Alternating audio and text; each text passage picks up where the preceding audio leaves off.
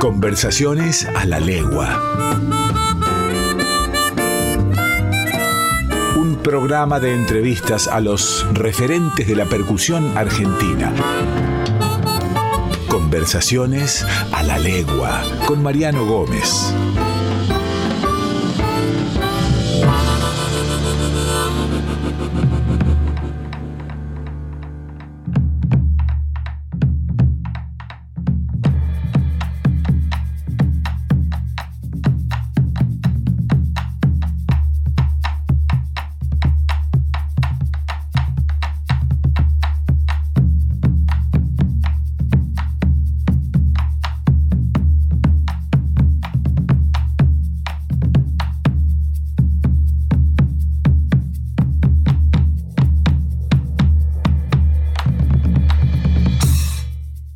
Y bienvenidas a Conversaciones a la Legua, un lugar donde la música vibra.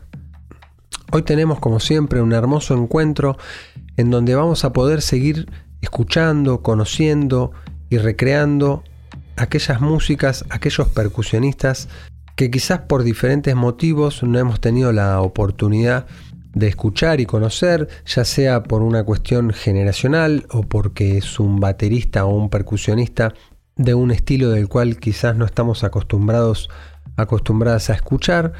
En este espacio aprovechamos para no discriminar y conocer los distintos aspectos y todas las posibilidades que nos brinda un instrumento tan genuino como es la percusión. Palabras originarias. En el segmento de hoy vamos a hablar de la palabra gracias. En guaraní se dice aguije y en quechua se dice Anaipei Sunculei.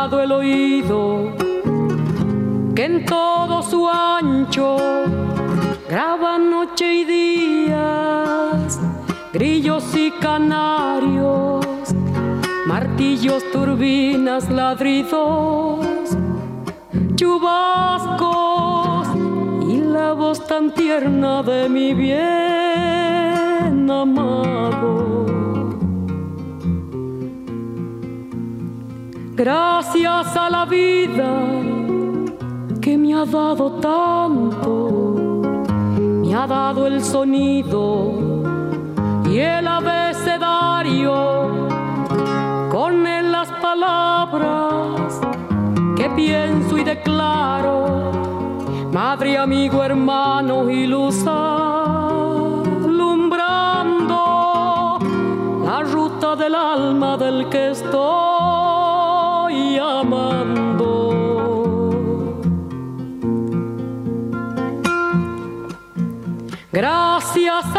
vida que me ha dado tanto, me ha dado la marcha de mis pies cansados, con ellos anduve ciudades y charcos, playas y desiertos, montañas y llanos, y la casa tuya, tu calle y tu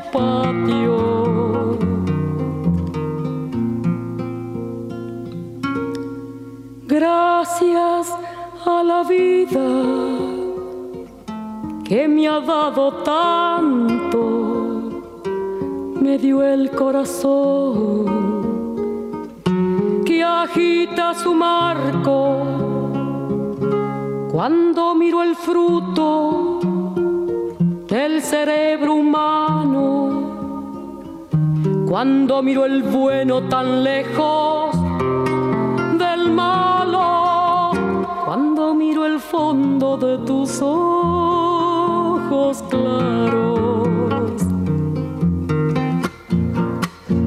Gracias a la vida que me ha dado tanto, me ha dado la risa y me ha dado. Así yo distingo dicha de quebranto, los dos materiales que forman mi canto y el canto de ustedes que es el mismo canto y el canto de todos que es mi propio canto gracias a la vida.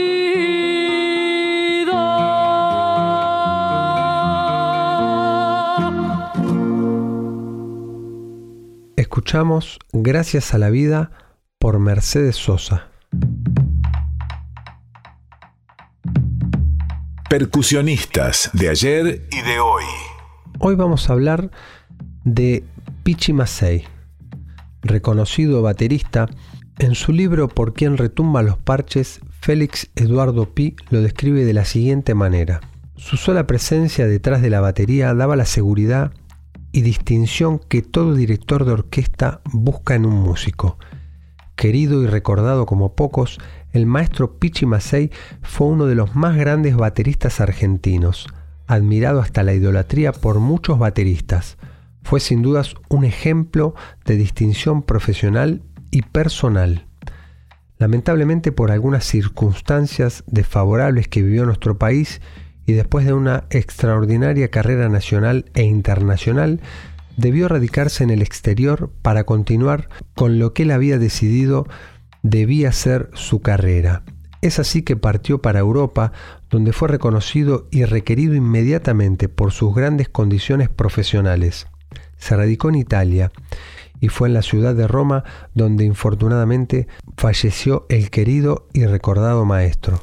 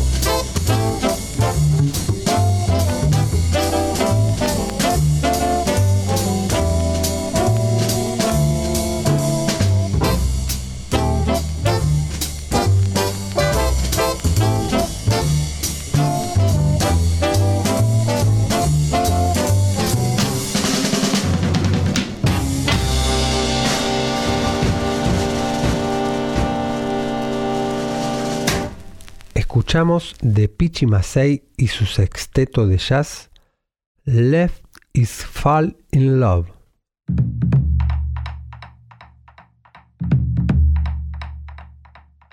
Bueno, recibimos hoy a un percusionista y baterista de destacada trayectoria.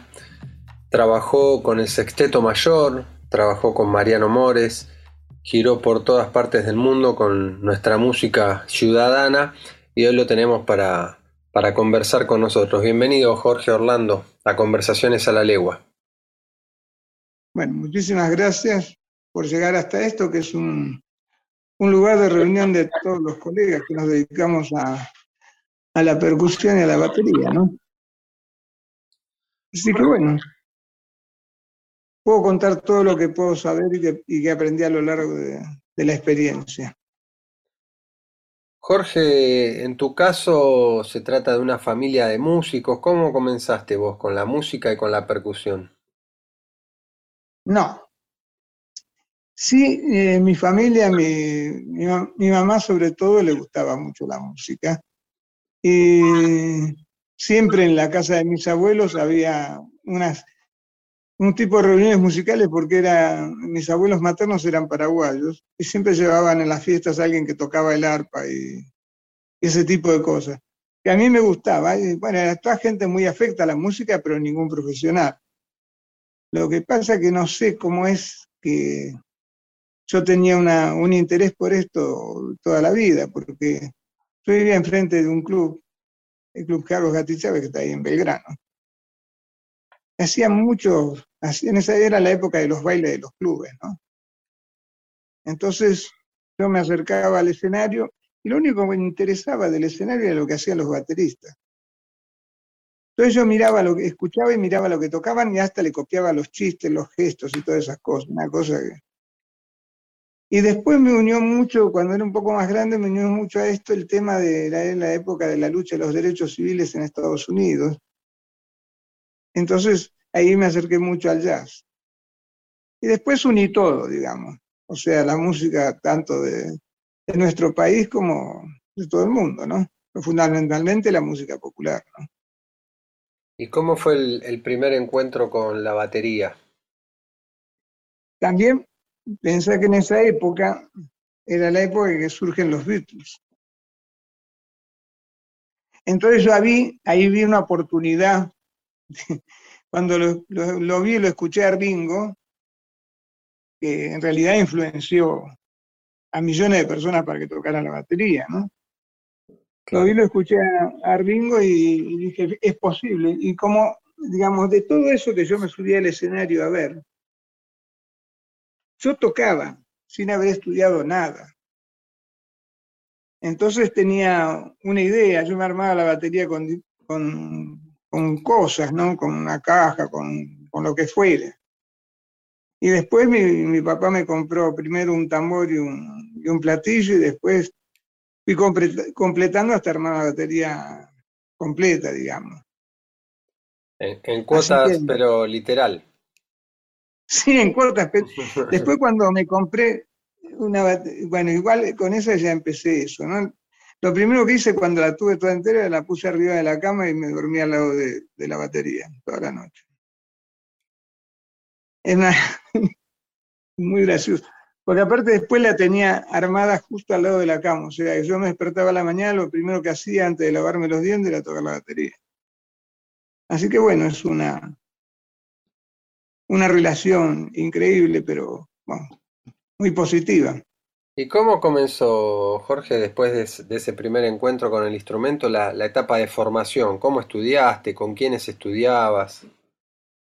Bueno, yo primero la observación, entonces ya me empezaron a llamar para tocar en algunos grupos que había, ¿no? Por supuesto, de amigos y cosas así. Y de, pronto descubrí, sería cerca de los 16 años, un poco, mira, va, eh, también por la influencia que yo tocaba, empecé a tocar en, el grupo Viva la Gente, que era un grupo que actuábamos en todos lados, en la televisión y qué sé yo. Y empecé a tener, eh, que me faltaban cosas, elementos. Entonces fui a estudiar con el maestro Alberto Alcalá. Y él, que era una persona y un profesor espectacular me enseñó muchísimas cosas de la batería. Después estudié mucho con mi amigo y compañero Oscar Dauría. Y después con todo aquel que, con el que hablaba y me decía algo. Iba mucho a hablar con, con Cordiales, con Pepe Cordiales. Y como tocaba, yo tocaba muchas veces en un programa llamado Sábados Circulares de Mancera. Yo esta onda así, 16 años, ¿no? Sí. El baterista era un baterista espectacular, que era Pichi Macei. Era íntimo amigo de, Lalo Shifting y toda esa gente. Cada vez que Lalo Shifting venía a Buenos Aires tocaba con él. entonces, imagínate que la orquesta esa del, del, Canal 13 estaba el gato Barbieri y el hermano del gato Barbieri, Rubén Barbieri. Lo que sonaba esa orquesta no se puede creer. Y yo, cuando no estaba tocando, me sentaba al lado de, de Pichi y le preguntaba todo, ¿no? Bueno, un poco así. Y después trabajé en todo tipo de lugares, desde muy, desde muy chico. Claro, y, en tu caso, que el oficio se fue armando conjuntamente con, la experiencia de aprender, porque muchas veces eh, algunas personas estudian, luego de una determinada cantidad de años comienzan a obtener sus primeros trabajos. En tu caso fue todo junto, de la mano todo al mismo tiempo. O sea, yo, salvo en una época, porque yo estudiaba ingeniería en una época también, ¿no? Salvo una serie de planos que hice, yo hacía porque mi, papá era ingeniero y cuando en un momento dado hacía trabajos particulares, pero de, diques, de presas, ¿no? de, embalses, porque era ingeniero hidráulico. Entonces a mí eh, me dio el trabajo de hacer planos. Yo con esos planos que hice me compré mi primera pareja de hi-hat, de verdad. Que cuando la fui a comprar, había aumentado de precio. Yo había estado juntando la plata durante dos meses. Y me quedé desde las 4 de la tarde hasta que cerré el negocio, hasta que Honorato me rebajó el precio al precio anterior. ¿Cómo habré molestado para, para que baje el precio? Claro, porque eh, al final terminamos siendo muy amigos con él. Porque como era, me gustaba mucho el tango, cada vez que yo tocaba con ese esteto en Buenos Aires, él iba a ver. Y ahí después de, esas experiencias de, de, trabajo, Jorge, ¿en qué momento comenzaste a vincularte con el tango? Y con el tango fue un poco después. Lo que pasa es que todos los digamos, cuando uno trabajaba, en esa época en la Argentina había bastante trabajo de un nivel medio tirando para abajo, ¿no? O sea, había trabajo para cualquiera que tocara. Había que tocar, ojo, porque para que la gente baile hay que tocar, ¿no? O sea, cualquiera no hace bailar a la gente tocando la batería, ¿no? Eh, entonces, en cada espectáculo de esos que había, siempre había algún número de tango. Pero en principio, los los que dirigían, que por supuesto no era yo con esa edad, pues estamos hablando de una etapa así, de 16, 17, 18 años, ¿no? Cuando venía lo del tango me decía, no, baja, porque ahora viene lo del tango, qué sé yo. Y a mí no me caía bien eso. Porque pensaba, ¿cómo eh, no puedo tocar la música de la ciudad en la que nací, por la que somos conocidos en todo el mundo? Claro. Entonces, a partir de ese momento fue una, una cosa que empecé a hacer un estudio, no una cosa muy formal, ¿no? Pero por eso me relacioné un poco con Pepe Corriales, que era el baterista de la orquesta del tango de la ciudad de Buenos Aires, aparte de haber sido el tipo que introdujo la batería en el tango, ¿no? Entonces él me dijo muchas cosas, pero fundamentalmente lo que me dijo que él tuvo la suerte de que lo dejaron hacer lo que quisiera. Claro, como no había precedentes muchos. Claro. Pero igual es, raro porque, por ejemplo, cuando Canaro fue a, Europa por primera vez, uno de sus músicos era un baterista. Que yo ahora no recuerdo el nombre, pero yo lo busqué en internet, el nombre de la persona. Y después, por ejemplo, la primera bandoneonista argentina que se llamaba Paquita, no recuerdo el nombre ahora, que murió muy joven, a los 25 años, así le decían, la princesa de Villa Crespo, el hermano tocaba la batería. Y ella murió muy joven, pero el hermano vivió como hasta los 100 años. Entonces, él contó que tocaba la batería con la hermana. En esa misma orquesta debutó Pugliese, tocando con Paquita. Me acuerdo el apellido de eso. Hay un monumento en Chacarita de eso. No, no llegó a grabar, pero hay, hay música de ella hecha en rollos de, de pianola. Claro. Pero bueno, se fue dando así. Lo que pasa es que después de eso yo hice el servicio militar, que también fue un momento, ahí conocí mucha gente de todos los estilos, porque toqué, estaba en la, en la banda sinfónica de la Fuerza Aérea. Y ahí conocí mucha gente de jazz, mucha gente que tocaban todo estilo de música. Porque al mismo tiempo de todo esto, siempre lo fui, eh, mi impulso más importante con, el instrumento fue el jazz. ¿no? Cuando yo escuché por primera vez a Max Roach tocando en el quinteto de Charlie Parker, eso fue bastante después del tema de Rinco, ¿no? Dije, esto, que toca cosas que todavía a mí no me salen. es una, hay gente que tiene un privilegio increíble, ¿no?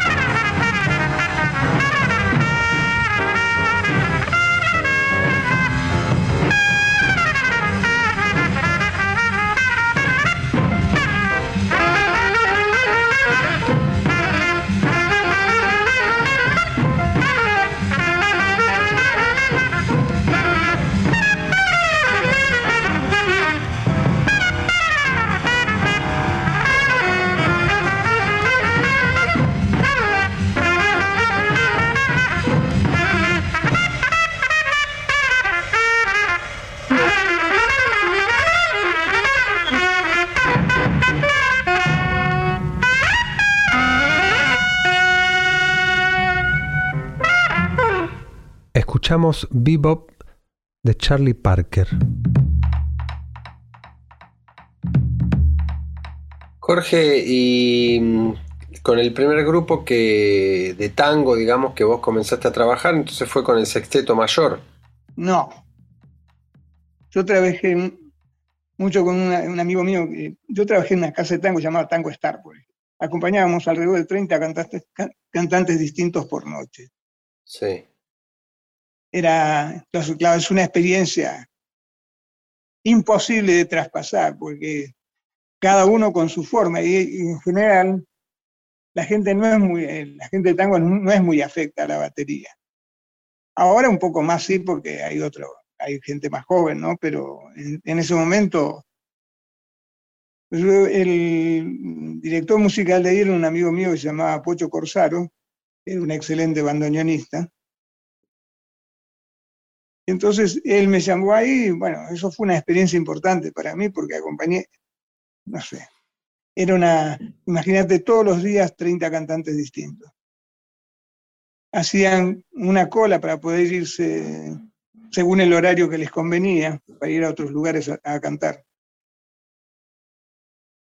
Entonces ahí me relacioné intensamente con el tango. Y aparte grabé muchas cosas en ese momento. ¿Qué sé yo? No sé, con tanta gente que, inclusive con él toqué con, ¿cómo se llamaba? Con un cantante de tango muy conocido, que ya te voy a decir el nombre, ahora no lo recuerdo. Ahí fuiste conociendo los, los estilos. Y claro, aparte yo al mismo tiempo, pues, eh, digamos, yo tengo una inquietud que la mantengo todavía, ¿no? Una inquietud de conocer todo tipo de música y leer sobre cada tipo de música y sobre la gente que, la hace. Por ejemplo, ahora estoy leyendo una cosa sobre una baterista eh, que es de la India y que aplica eso a la batería. Y la verdad que muy bien y aparte explica muy bien. Sarah Tower se llama. Y también tomo cosas africanas, qué sé yo. Y ahí empecé, a después con el tiempo empecé a relacionar todo con la mezcla de, cosas con las que se fusiona el tango, con las que se formó el tango, ¿no? Que hay mucha, mucha influencia afro. Y algunos la niegan, pero para mí es muy evidente. Claro, luego de, toda esa experiencia de, aprender todos los estilos y tocar con muchos cantantes diferentes, llega la, la posibilidad de trabajar con el sexteto mayor.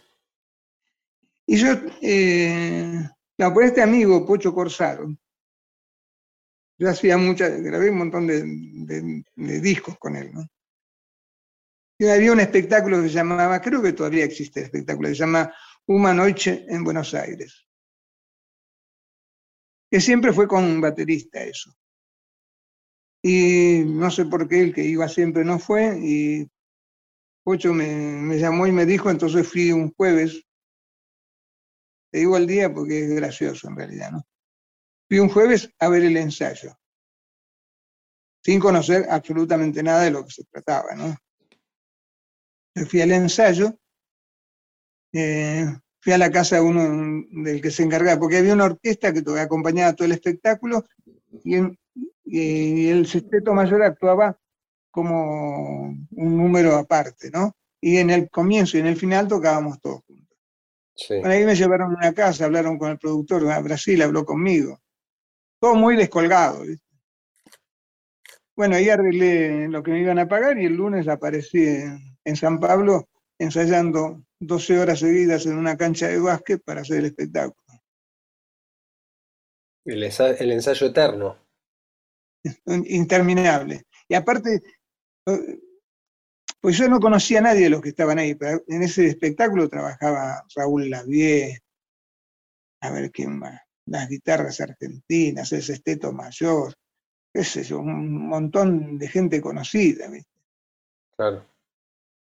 Y al único que conocí era a un muchacho que tocaba el teclado. Y él me dijo, Jorge, presta atención a esto que ¿Qué libreta? Porque al director del sexteto Liberté le decían libreta, ¿no? Sí. Que libreta anda, detrás de algo importante. Entonces aparecimos en Brasil. Eso tocaba al principio y al final. con, con, el sexteto, al mismo tiempo que con todos los demás músicos, que éramos seis o siete músicos. Y ellos, el último número que hacían era la selección de Milón. Entonces, eh, claro, ellos empezaban golpeando los bandoneones y que nosotros subíamos al escenario para hacer el, resto del final del espectáculo, ¿no? Entonces ellos como estaban haciendo ritmo, yo empecé a tocar sobre eso. Y Pepe Libertela se dio vuelta y me dijo, pibe, toca, toca. Y entonces empecé a tocar y, y eso duró con ellos 15 años.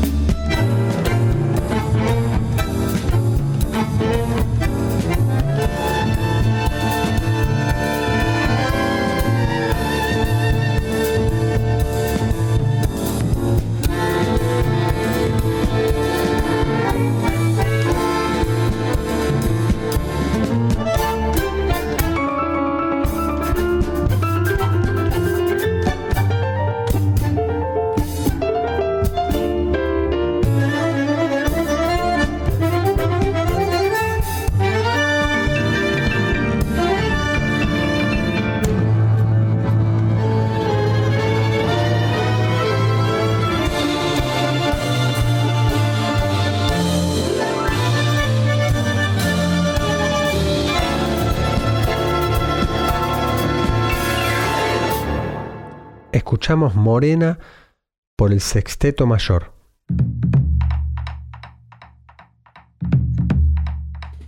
¿Fuiste parte entonces del grupo en la época que ganaron el Grammy?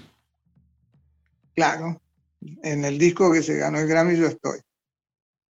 Ahí creo que hay un par de temas que no, pero igual es... Eh, pues nosotros hicimos, yo hice ocho discos grabé con el Sexteto.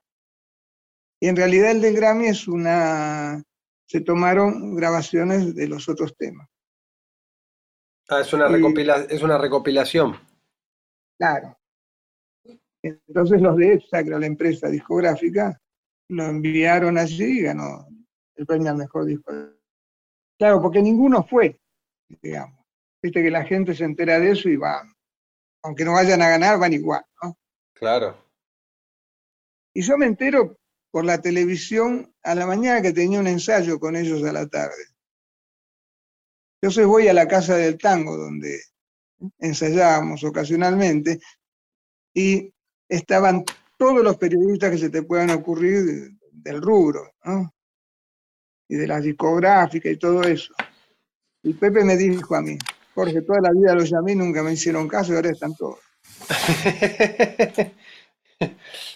Estaban todos siempre decía cosas importantes, digamos.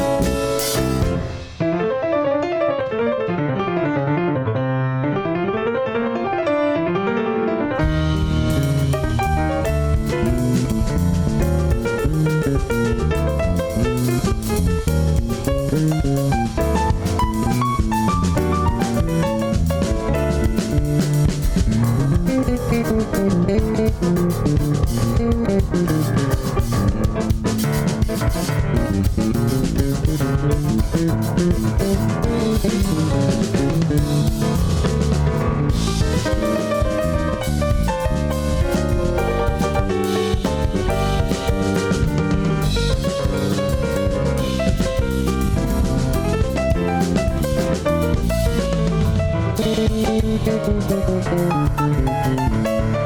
you.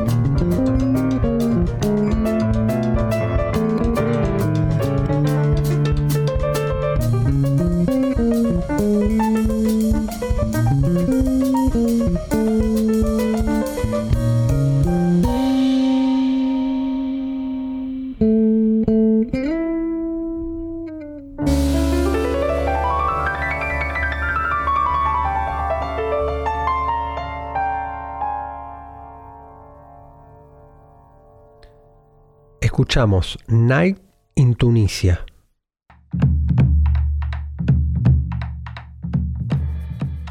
Jorge, me imagino de no solo el hecho de tocar tantos años con, grandes músicos, grandes colegas, me imagino que te habrá, te habrá quedado eh, un lindo bagaje de esa experiencia de haber tocado con ellos tantos años. Claro, hay muchas cosas que, y aparte que ahora, ahora que yo quiero hacer proyectos propios, ¿no?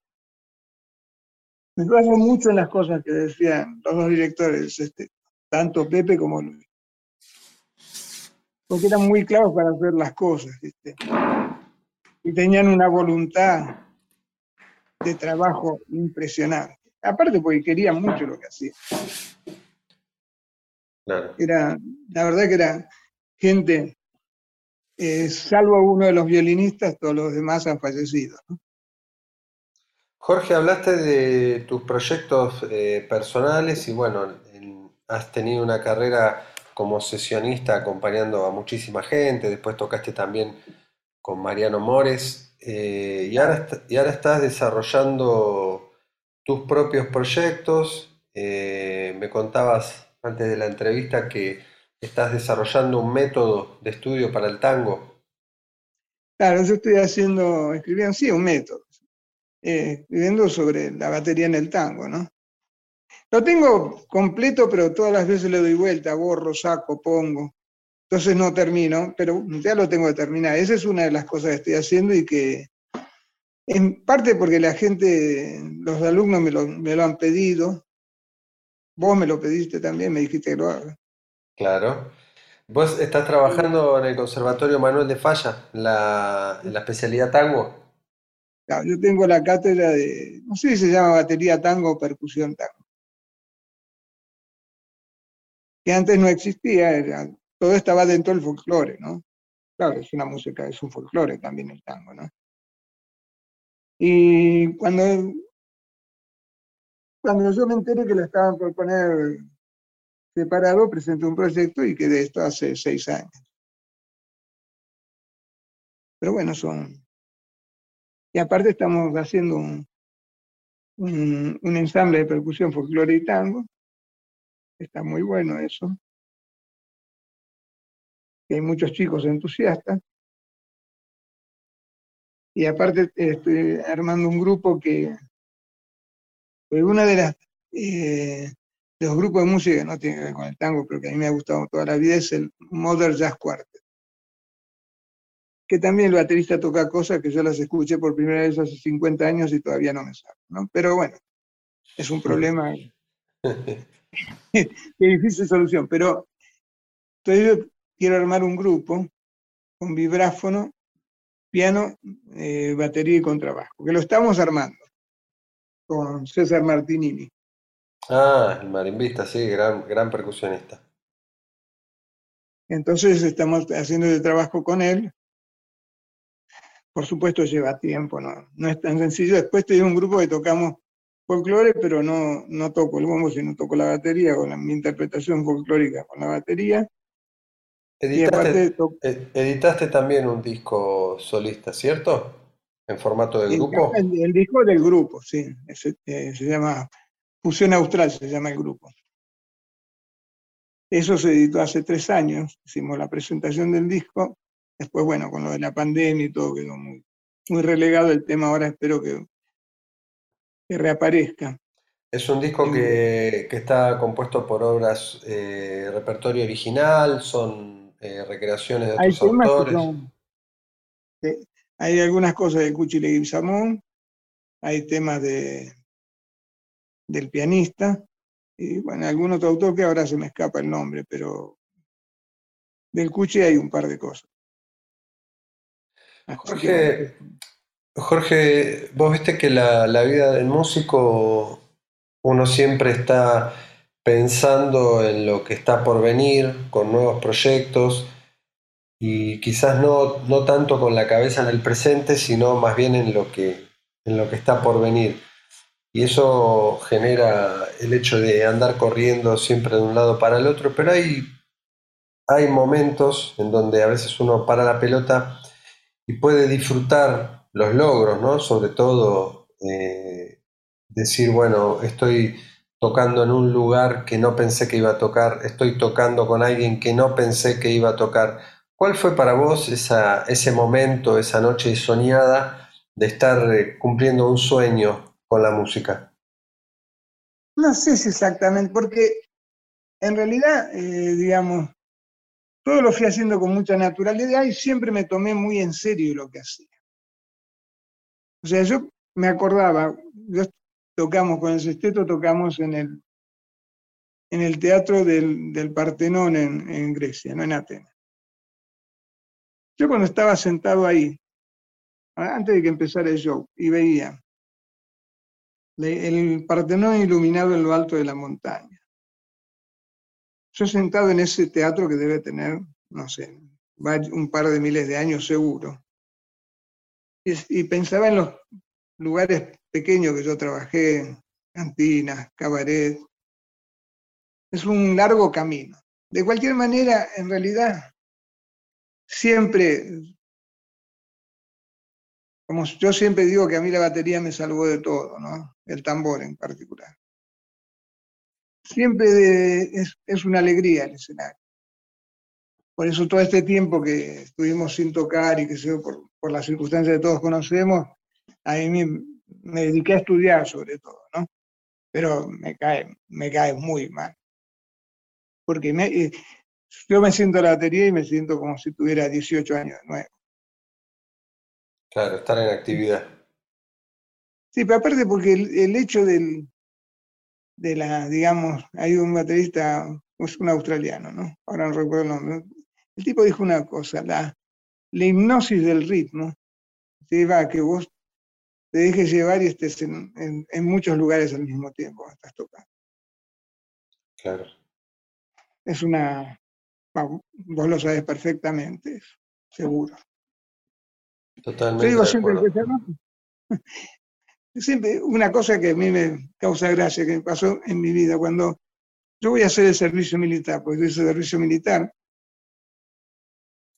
estoy en el aeroparque, enero del año 73 un calor, ahí corriendo, haciendo esas cosas que hacen hacer los militares, y paran un momento y veo a lo lejos que vienen oficiales y suboficiales con, con las tiras de indicadora de los grados de distinto color. Y detrás venía uno con una trompeta y otro con un tambor. Entonces, uno de esos se acercó al grupo y dijo, ¿algún soldado sabe tocar un instrumento musical? cuando dijo ins, yo ya le había arrebatado, le había arrebatado el tambor que lo traía. Y, dijeron, vení, y dije, chao muchacho. Y ahí no sufrí más el calor del entrenamiento, digamos. Por eso siempre el tambor te puede salvar.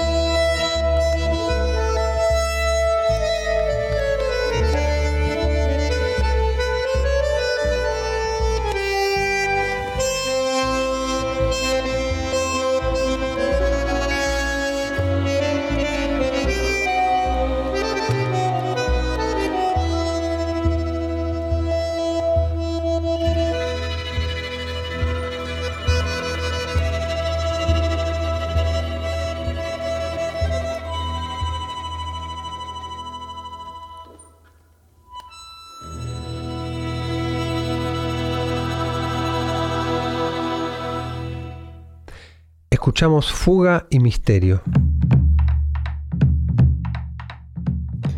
Jorge, te agradezco muchísimo que, te hayas, que hayas querido compartir con nosotros en Conversaciones a la Legua eh, tu trayectoria. Este es un programa, un espacio en el que no solo conocemos personas, recordamos grandes percusionistas, sino que también hacemos un trazado histórico del desarrollo de la percusión en la Argentina y bueno, sin duda vos sos una parte importante de, ese recorrido. Muchas gracias por participar. muchas gracias a vos. Pues yo soy lo más humilde, pues yo veo cada vez que veo a alguien tocar, veo tanta gente que toca tan bien, ¿no? Digo, es, bueno, es muy difícil decir que uno hizo algo, bueno, un poquitito, un mínimo. No, gracias a vos. Mariano, sabés que una persona que aprecio y respeto mucho.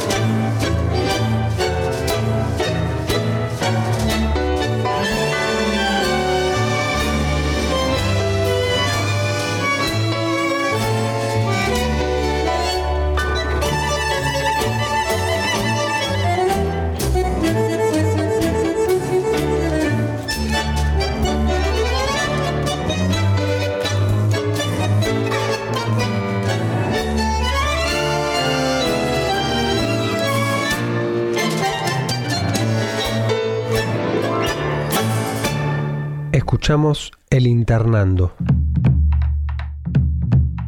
Música Lado B.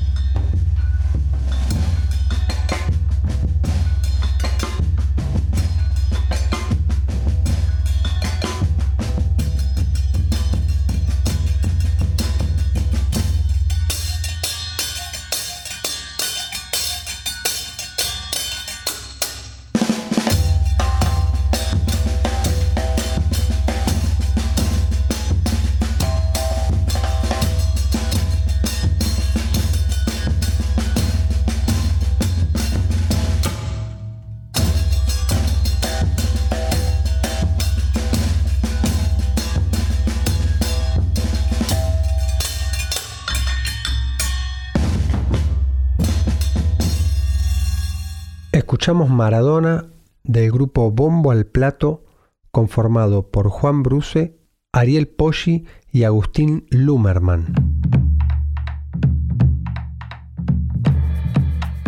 Agradecemos como siempre la compañía de ustedes en cada uno de los programas, en cada uno de nuestros encuentros. El equipo de conversaciones a la legua somos Fernando Salvatori en edición, participación especial de Lautaro Gómez y Miriam Laham. Les mando un abrazo muy grande, nos reencontramos la semana que viene.